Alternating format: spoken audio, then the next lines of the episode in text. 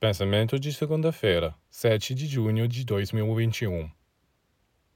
É o medo que leva os animais a se tornarem atentos, astutos, inteligentes.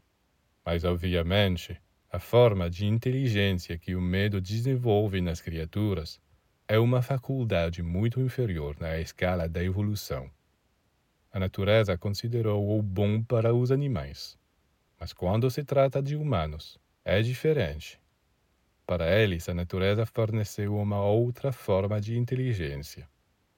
Se o homem se torna atento, inteligente por medo, medo de perder seu dinheiro, sua casa, sua saúde, sua situação, sua reputação, ele ainda possui uma inteligência apenas animal.